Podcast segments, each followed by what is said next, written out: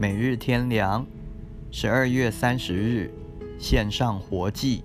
将身体献上，当作活祭。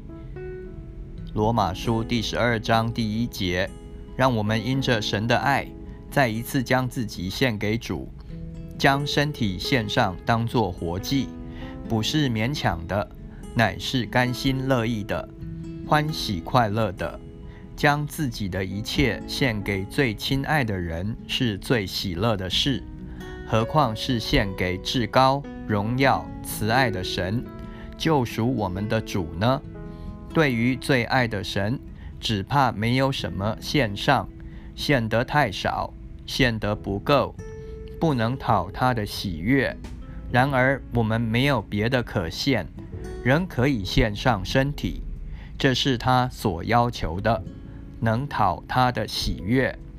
献身为活祭，乃是将自己摆在祭坛上，不是一次死了，乃是天天为神活着，向罪死，时刻向着神，将自己的光阴完全的献上，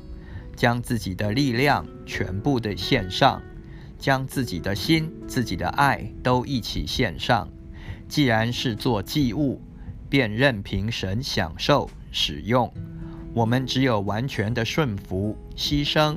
愿意站在死的地位上来为主活着。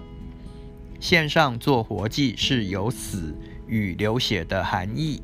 也有生命和活的一面，不是死而无用了，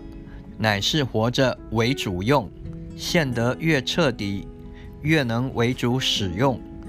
这个奉献的生命是最有价值的，否则与神毫无关系。